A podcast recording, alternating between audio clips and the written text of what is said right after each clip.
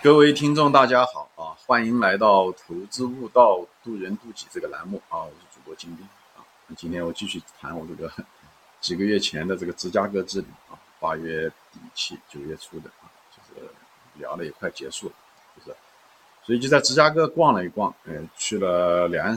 在结束的时候又去了两所大学啊。芝加哥有两所很不错的学校，一个就叫芝加哥大学。这芝加哥大学以前排名并不怎么样，现在排名越来越高。芝加哥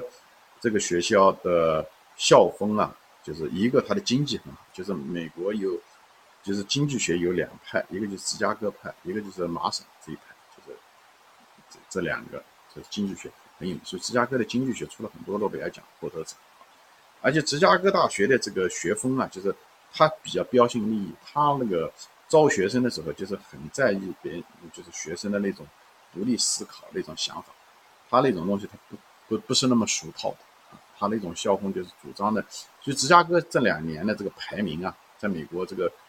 嗯，排名比很多常青藤都好啊，现在基本上都可以超过耶鲁大学，就是这样，所以很不错。那芝加哥那个大学的那个校区呢，就是，呃，不安全，所以嗯，最近这中国一两个学生被枪杀了，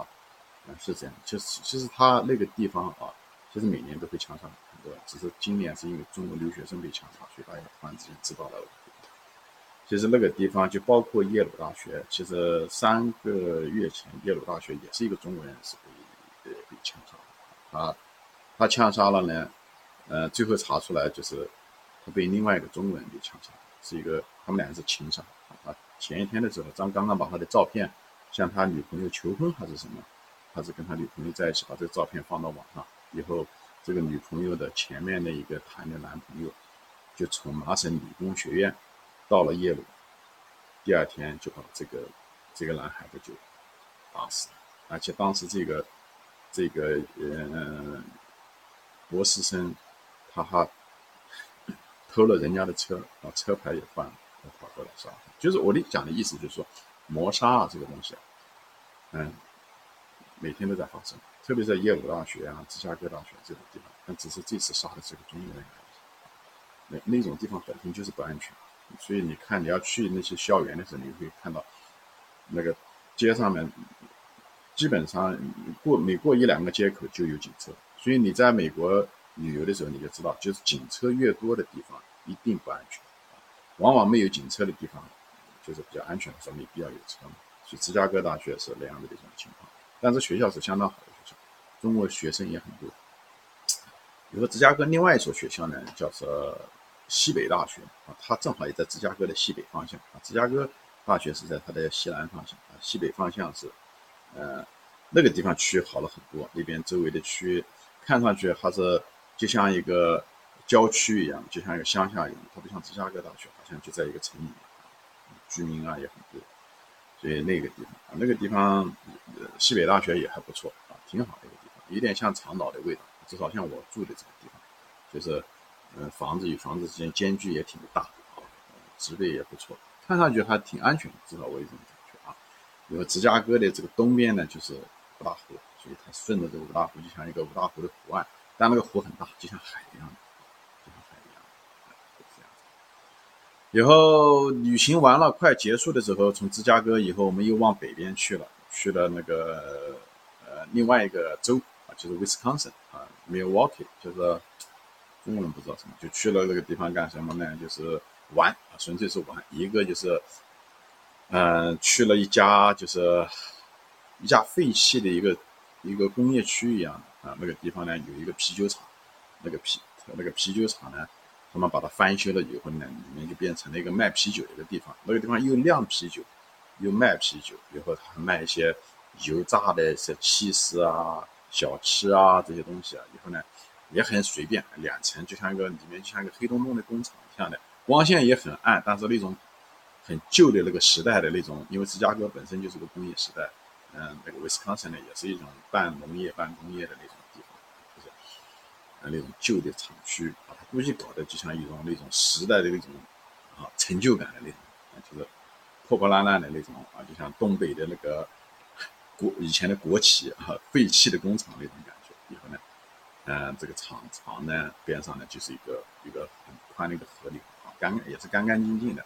有的上面就放了很多的那种木板啊，可能大家就坐在了，站到木板边上，把酒放在那，就开始就聊天啊。很多人年轻人谈恋爱，有的年轻的夫妻呢，哎，过来喝酒啊，聊天，一家人坐在那个地方，哎，聊聊天。那种夏天很侠义啊，就是，呃，五六点钟，太阳呢刚刚快要落山的时候那个样子，就是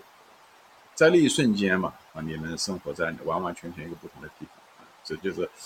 我们换一个环境出来旅游的，呃，身临其境啊，生活在一个不同的一个地点、一个空间。以后那个地方的历史背景也好，文化也好，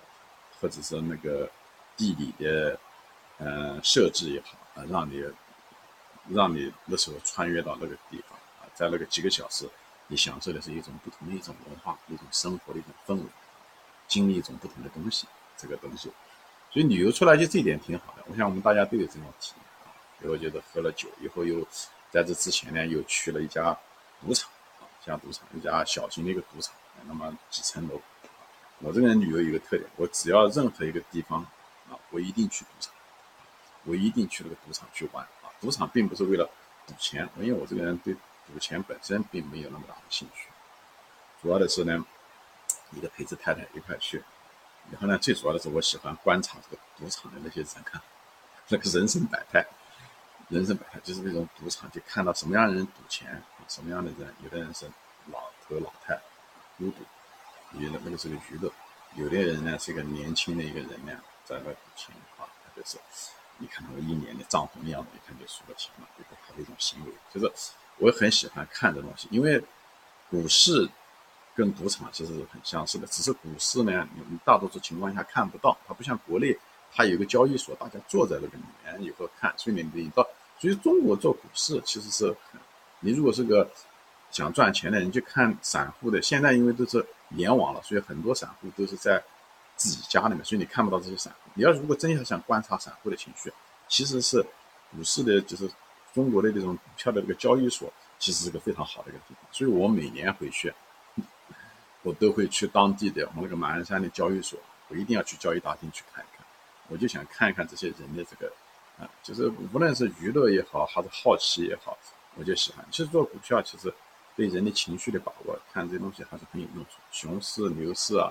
人们的情绪啊，呃，那种奚落程度怎么样，这些东西对你的掌握市场的情绪啊，各个方面，还是有一定的用处。我本人觉得一定的用处。你毕竟在网上看论坛的东西，相对来讲比较间接一点啊，你只是看到人们发的。东西，但是你们不知道人的真正的情绪是什么样。当然，一天中情绪也有变化，熊市中的时候也有暴涨的时候，人们那一天的时候也许也有快乐的时候啊。就是我就是随随便便的聊天，所以这是我去赌场的一个最主要的一个原因。太太在那玩，我有时也陪她玩玩。大多数情况下，我就抱着这个饮料啊，和拿着一杯啤酒也好什么，到处转，哈哈哈就是到处转。我个人好奇，什么东西，人生百态，我们就喜欢经历。开车开的那么大老远的。那么，所以这就是为什么我每家赌场我都要去啊。好，今天我就暂时就这么分享到这里啊，谢谢大家收看，我们下次再见，欢迎转发。